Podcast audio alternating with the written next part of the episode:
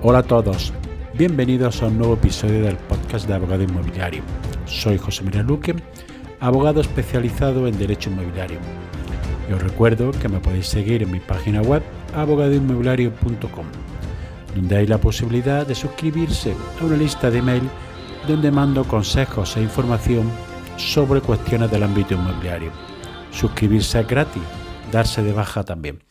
Los episodios del podcast tratan normalmente sobre variados temas de la actualidad inmobiliaria, fiscalidad, arrendamientos, hipotecas, comunidad de propietarios, Euribor, etcétera, etcétera, aunque algunos de los temas son monográficos.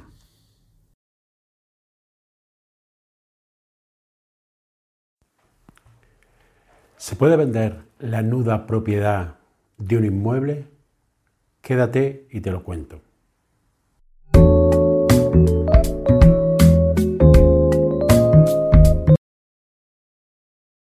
Hola, soy José María Luque de abogadoinmobiliario.com.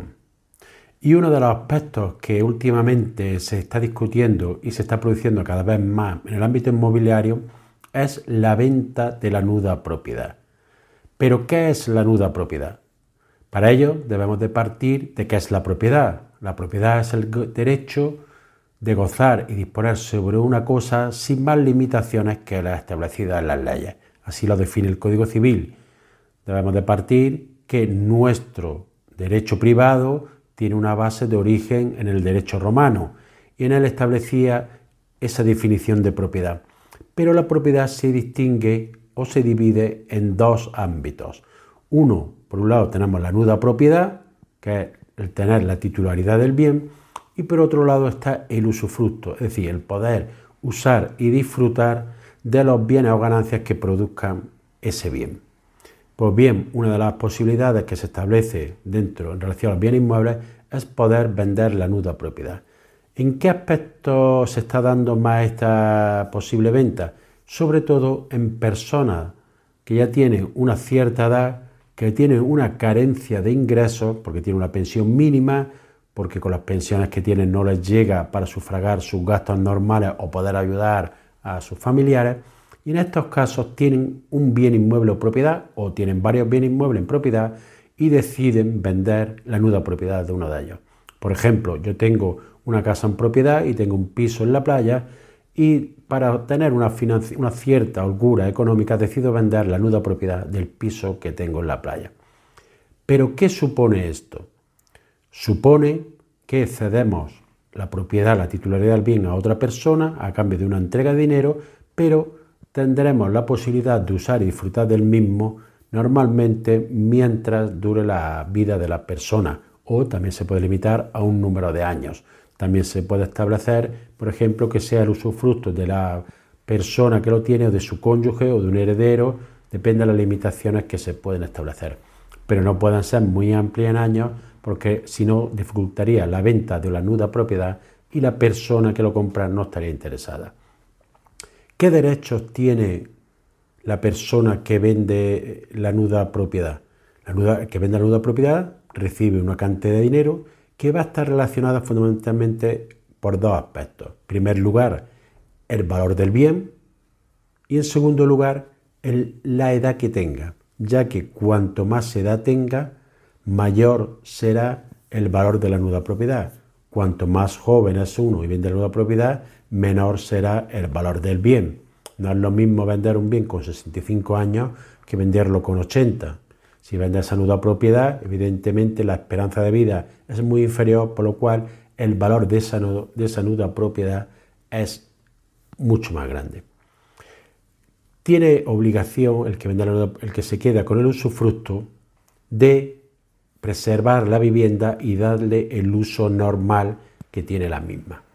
Y además estará obligado al gasto de todos los elementos de suministros que utilice durante ese, eh, mientras dure el usufructo. Por su parte, el que adquiera nueva propiedad estará obligado, por ejemplo, a pagar el impuesto de bienes inmuebles. Así, incluso estaría obligado también a pagar la comunidad de propietarios. Pero todo ello se puede pactar en el acto de venta de, de eh, la nuda propiedad. ¿Es un contrato que interesa? Pues depende. Para el, para el vendedor, si tiene una necesidad de dinero y no tiene otra posibilidad de alcanzar financiación, es una forma de asegurarse tener un ingreso para los últimos años de su vida y poder usar y disfrutar el bien mientras dure la misma. Para el que compra, pues puede ser una opción interesante siempre que no necesite ese dinero porque lo va a tener apalancado durante cierto tiempo.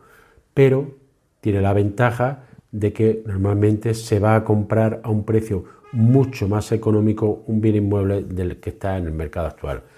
Puede comprar normalmente rondando sobre el 50 al 60% sobre el valor del inmueble, incluso algo más dependiendo de la edad de la persona que vende y tener una inversión asegurada para dentro de unos años. Al igual que la venta normal de un bien inmueble, la venta de la nueva propiedad se debe de hacer en escritura pública y proceder a su inscripción en el registro de la propiedad. Si te ha gustado este capítulo, recuerda suscribirte al canal y darle al like. Nos vemos en el siguiente episodio. Efectos de la ley de, la vivienda sobre el alquiler. Quédate y te lo cuento.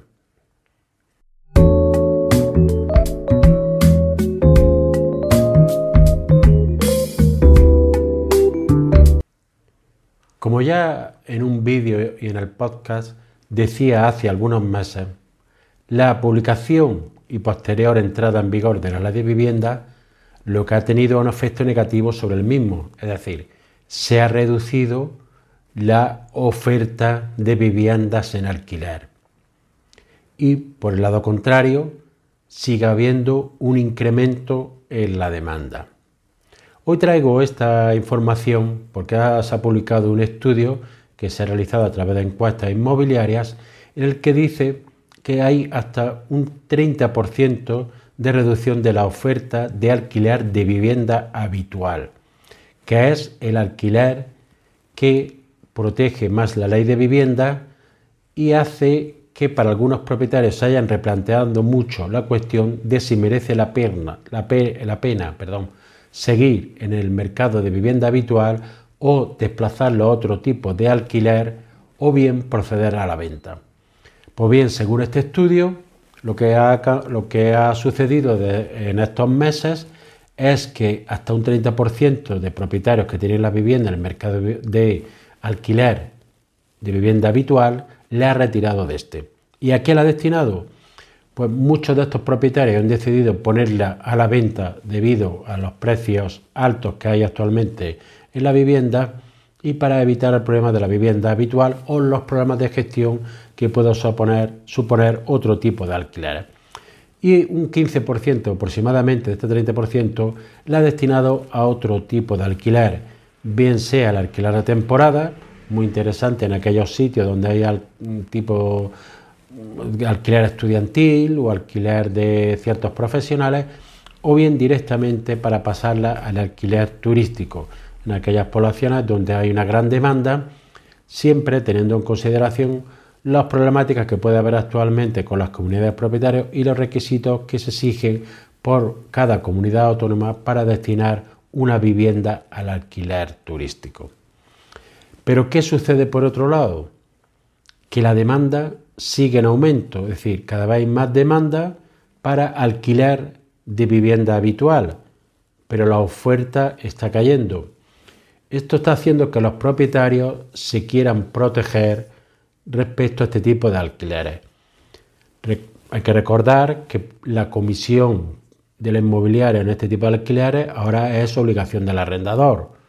En este caso, algunos propietarios están directamente autogestionando su propia vivienda, es decir, la han retirado de las inmobiliarias para proceder a su gestión personal para evitar así tener que pagar la comisión de la inmobiliaria. Otros que hacen pues evidentemente subir el precio. Una vez que suben el precio, están de una forma, digamos, encubriendo ese coste que tienen que abonar a la inmobiliaria. También derivarla a otro tipo de alquileres una vez que finalizan los contratos de vivienda habitual. Otra de las cosas que se está apreciando y que así manifiestan las muchas inmobiliarias es los requisitos que se exige al arrendatario para poder alquilar una vivienda. Es decir, están exigiendo a veces altos sueldos, contratos fijos, algún tipo de aval, es decir, unas garantías extraordinarias para proceder a alquilar la vivienda o en su caso, al subir al precio, para que el arrendador pueda contratar un seguro de impago de la renta que le cubra durante el tiempo que tardaría en desociar al inquilino en caso de falta de pago. Es decir, el arrendador lo que quiere para destinar su inmueble a este tipo de vivienda es más garantía, cosa que la ley de vivienda lo que ha hecho es todo lo contrario, es decir, es disminuir las garantías para el arrendador, alargar el plazo de cualquier resolución o conflicto judicial que pueda existir, por lo cual hace que muchos propietarios se lo piensen dos veces antes de poner su vivienda dentro del mercado de vivienda habitual. Otros propietarios lo que han hecho directamente, que si tenían la vivienda alquilada al finalizar estos contratos, es ponerla de nuevo, ponerla en el mercado a la venta, donde las inmobiliarias sí han notado un incremento de operaciones de compra-venta. También donde se nota un fuerte incremento en el alquiler es en el alquiler de habitaciones, por dos motivos. Una, porque los arrendatarios no pueden asumir el coste de alquilar, de alquilar una vivienda en su totalidad, por lo cual solo pueden asumir el coste de una habitación que en algunos lugares o ciudades realmente es un coste alto. Y por otro lado, el propietario tiene una doble ventaja. En primer lugar, va a tener una mayor rentabilidad, aunque por contra tiene unos mayores gastos de gestión y una mayor problemática en la gestión del inmueble, pero además se evita estar sometida a la ley de la vivienda es decir, no está sometido ni a los plazos, ni a la elevación de renta y a otros requisitos que tiene la ley de vivienda. Por lo cual, algunos propietarios han decidido sacar su vivienda del mercado de vivienda habitual y proceder a alquilarla por habitaciones. Estos efectos, esta disminución de la oferta de vivienda, ya lo, anuncié yo en un vídeo que hice hace unos meses, así como en el podcast, y también la, la mayoría de los expertos coinciden en eso. Pero el problema no solo es que ya se está produciendo, si es que se prevé que esta tendencia continúe así. Es decir, cada vez, cada vez haya menos viviendas destinadas al mercado de vivienda habitual y por su parte haya cada vez más demanda. Eso supone evidentemente, una tensión en los precios que van a hacer que el alquiler de vivienda habitual sea cada vez más, menos asumible por las familias y la problemática de la vivienda siga incrementando. Si te ha gustado el episodio, recuerda suscribirte al canal y nos vemos en el siguiente capítulo. Cosas que pasan y creía que ya no pasaban. Esta es la historia de lo sucedido recientemente a un cliente mío. Quédate que te puede interesar.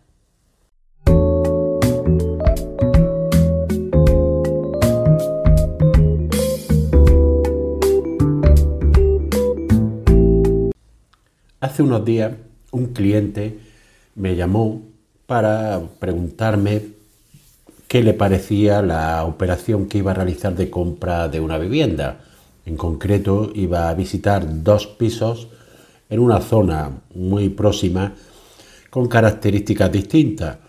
Uno de ellos, uno de ellos un poco más económico, pero necesitaba reforma, y otro un poco mejor situado, totalmente reformado y listo para entrar a vivir.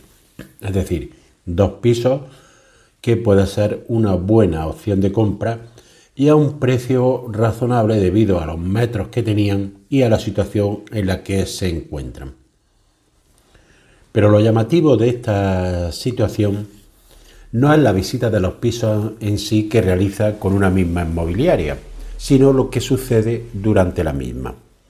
¿Por qué lo destaco? Porque son cosas que yo creía que ya no pasaban pero siguen pasando. ¿Y a qué me refiero? Cuando está realizando la vivienda perdón, la visita de estas viviendas, la agente inmobiliaria le presenta un documento para firmar.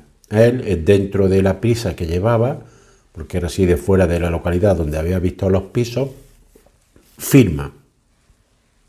Le dicen que, que firme, que es para, para saber que ha visto los pisos.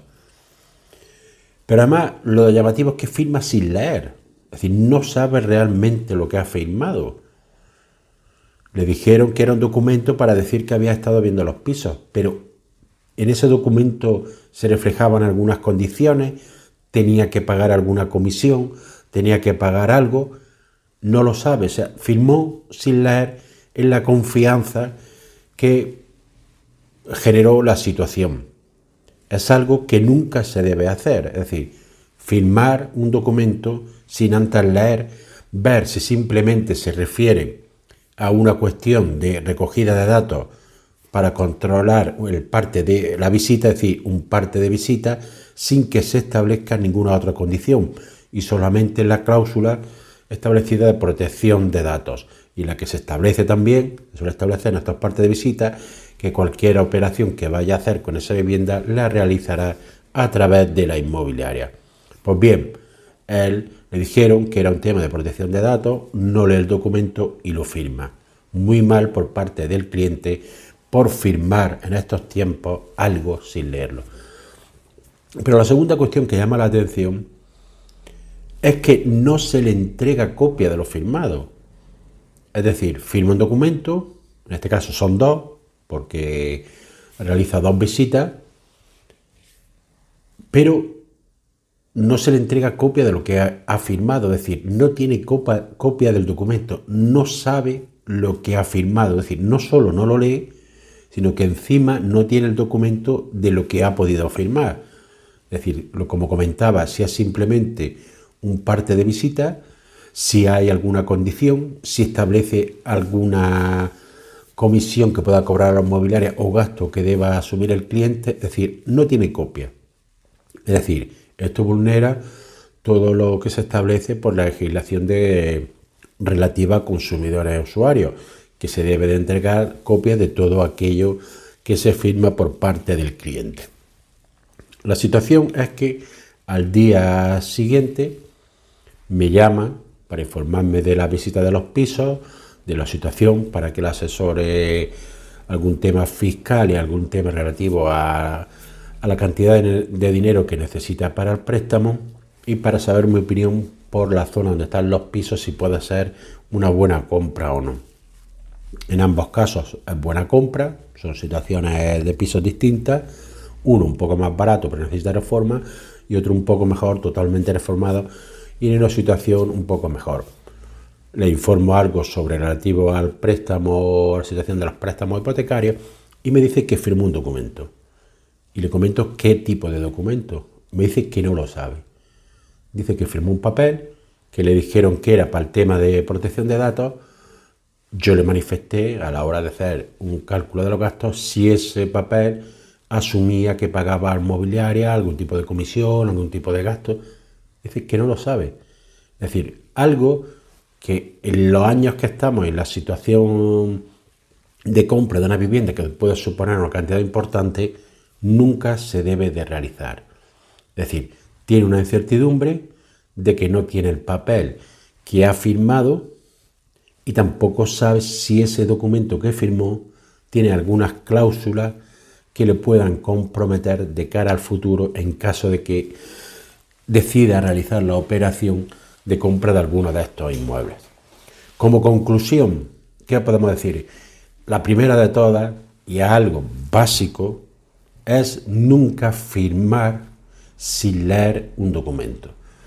¿Qué sucede a veces? Como sucede con documentos bancarios, documentos de seguro, documentos de otro tipo, que establecen una larga lista de cláusulas en letra pequeña que a veces resulta hasta difícil de leer. No vamos a comentar ya cuando te sale por internet que aceptas las condiciones, porque eso yo creo que prácticamente nadie se las lee. Pero en estos casos cuando es un documento con pocas condiciones, siempre se debe leer y si tiene muchas condiciones también se debe de leer. Si tardamos un rato no pasa nada, porque nos podemos llevar una sorpresa luego en el futuro. En segundo lugar, solicitar copia de lo que se ha firmado, porque si se quiere reclamar algo o decir que no se está conforme, no podemos hacerlo si no tenemos copia y constancia de aquello, de aquello que se ha firmado. Y si se tiene alguna duda, no proceder a la firma de ningún documento.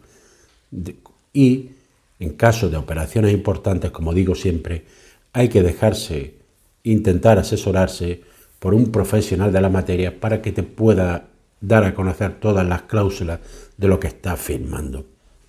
Nos vemos en el siguiente episodio y que tengas un buen día.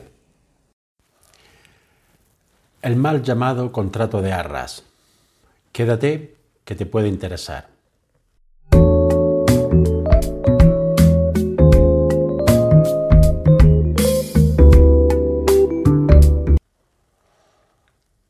Una de las confusiones que existen muchas veces en derecho inmobiliario es llamar contrato de arras a un contrato que se ha perfeccionado que supone realmente ya la compraventa. Para ello hemos de partir de lo que dice el Código Civil para saber cuándo estamos ante una obligación y cuándo se perfecciona la compraventa. Dice el artículo 1261 del Código Civil que no hay contrato sino cuando concurren los requisitos siguientes. En primer lugar, consentimiento de los contratantes. Segundo lugar, objeto cierto que se materia del contrato. Y tercero, causa de la obligación que se establezca. Estos son los elementos fundamentales que debe darse para la existencia de cualquier contrato. Pero, ¿qué sucede en la compraventa? La compraventa como sabemos, es el intercambio de una cosa a cambio de un precio. Y establece el Código Civil que el momento de la perfección de la compra-venta es el siguiente. Dice, la venta se perfeccionará entre comprador y vendedor y será obligatoria para ambos, aspecto muy importante, si hubieran, si hubieran convenido en la cosa objeto del contrato y en el precio, aunque ni la una ni la otra se hayan entregado. Es decir, simplemente con que haya un acuerdo verbal entre las partes que convienen el precio y el objeto, ya se produce la perfección de la compraventa. No es lo habitual, sobre todo en el ámbito inmobiliario, hacerlo de forma verbal, aunque tiene plena validez. Lo normal es hacerlo por escrito. Por eso muchas veces cuando vamos a realizar una compra de un bien, hay que distinguir, en primer lugar, lo que pueda ser una reserva de una vivienda que muchas veces se firma en la inmobiliaria, de lo que es ya la firma de un contrato de compraventa privado, que muchas veces se denomina contrato de arra, aunque es una denominación incorrecta, porque realmente es un contrato de compraventa en el que en la mayoría de los casos se incluye una cláusula denominada pacto de arra.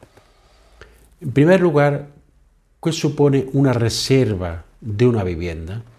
Cuando estamos, vamos a reservar una vivienda, supone simplemente que entregamos una cantidad de dinero para decir que estamos interesados en una vivienda y para que en un plazo determinado no se venda esa vivienda.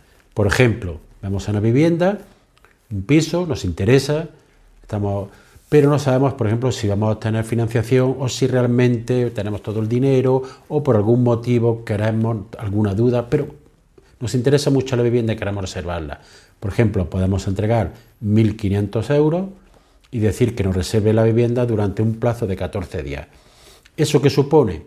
Que el vendedor, en ningún caso, va a poder ofertar la vivienda a otras personas durante ese plazo porque la hemos reservado. Como contraprestación, la regla general es que en caso de que no ejecutemos esa reserva, se pierde la cantidad entregada. ¿Por qué? Porque estamos haciendo que el vendedor durante ese tiempo no pueda realizar la compraventa.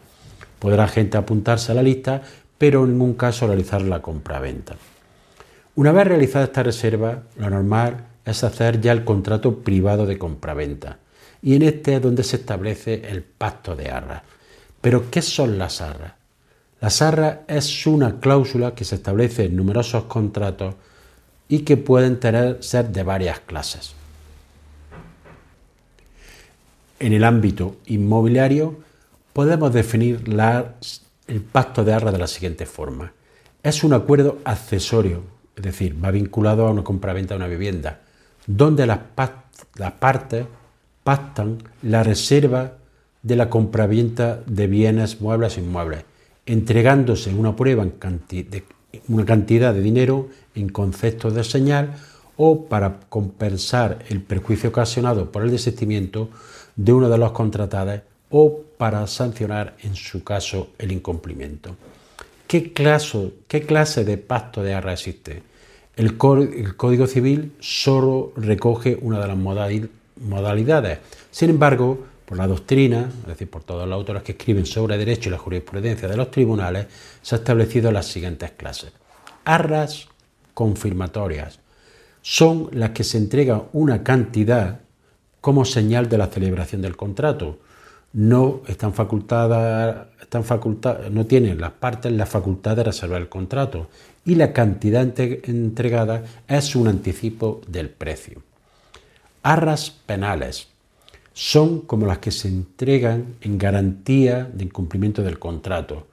La parte que incumple pierde las arras entregadas, es decir, el comprador, o queda obligado a devolverlas por duplicado, en este caso el vendedor en caso de que cumpla, pudiendo además quien está dispuesto a cumplir exigir el cumplimiento del contrato o la resolución. Tercer lugar, las arras penitenciales o de desistimiento son las únicas que regula en el Código Civil en el artículo 1454 y son un medio lícito de las partes de desistir del contrato mediante la pérdida de la cantidad entregada en caso del comprador o de su restitución doblada en caso del vendedor. Hay que decir que eh, por los juzgados se realiza una interpretación restrictiva de las arras, es decir, para que produzca efecto las arras penitenciales, aquellas en las que se pierde la cantidad entregada o se devuelve doblada en caso del vendedor, es necesario una clara voluntad de las partes, es decir, que el pacto coste claramente en el contrato. En caso de que no coste este pacto, la cantidad de dinero entregada siempre se consideran como arras confirmatorias, es decir, una, una señal de la celebración del contrato que se considera como parte del precio. De ahí la importancia que, debe de incluir, que tiene incluir el pacto de arras con claridad en los contratos de compraventa. Todo ello para evitar dudas interpretativas que puedan aumentar la conflictividad y la litigiosidad. Por último, decir que, tal como he manifestado al principio, no hay que confundir lo que es un contrato de compraventa con un mal llamado contrato de arras. Cuando firmamos un contrato privado, lo que estamos firmando es un contrato de compraventa que nos obliga en todo lo pactado en el mismo. Es decir, ya estamos realizando una compraventa. Lo que sucede, que en la mayoría de los casos, se suele incluir el pacto de arras con carácter penitencial. Ello es una facultad que tienen las partes durante un determinado plazo para desistir del contrato. Lo normal, cuando se firma el contrato, es decir, que en 60, 90 días, dependiendo de las circunstancias, 30 días, se firmará la escritura pública.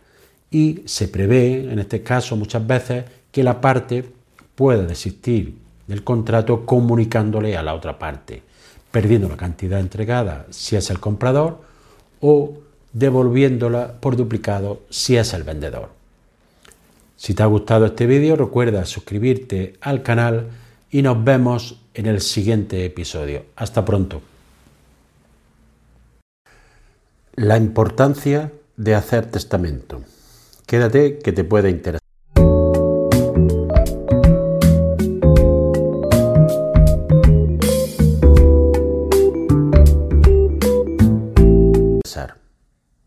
Soy José María Luque de abogado de inmobiliario.com. Hace unos días me realizaron una consulta sobre la venta de un inmueble de una mujer que era viuda y en la que había herederos de su marido, varios hijos. El problema es que tenían varios bienes y la mujer quería vender uno de ellos para tener una mayor capacidad económica, ya que disfrutaba de una pensión muy baja y poder hacer frente a los gastos que tenía que hacer. Quiere vender uno de los bienes, pero resulta que al hacer la liquidación de la herencia y la adjudicación de la misma del marido, adjudicaron todos los bienes por igual a todas las partes. La mujer quería vender un inmueble y uno de los hijos se negaba. Esto ya acarrea un problema porque ante esta negativa hay que acudir a la vía judicial.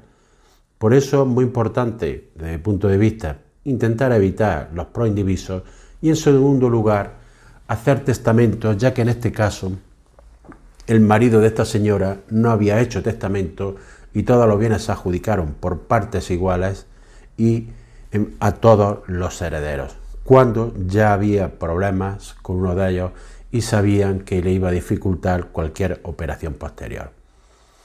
A menudo se piensa que hacer testamento es de personas que están en la última etapa de su vida y que pronto se prevé que pueda fallecer, o no muchos años, pero nada más lejos de esta realidad. Desde mi punto de vista, es conveniente hacer testamento aunque seamos jóvenes, yo ya no lo soy tanto y tengo ocho testamentos. Pero además también es desde que tengamos bienes y además tengamos personas que dependen de nosotros, por ejemplo, hijos, o también si es en nuestro caso queremos distribuir nuestros bienes conforme a nuestra voluntad. ¿Qué ventajas tiene hacer testamento? Pues hacer testamento tiene fundamentalmente dos ventajas. Una eh, digamos, económica y de comodidad para los herederos, ya que el hecho de hacer testamento no obliga a los herederos a hacer una declaración de herederos vía notarial, que se debe de solicitar por uno de los herederos, a juntar toda la documentación que hay que aportar, todos los certificados acreditando la relación, el fallecimiento, el matrimonio, nacimiento de los hijos y en caso de que sean sobrinos, pues toda la relación hasta llegar a este tipo de parentesco. Y además, la creación de herederos vía notarial tiene un coste un poco más elevado. No es que sea excesivo, pero sí tiene un cierto coste. Lo en contra de la realización del testamento que realmente es económico y barato.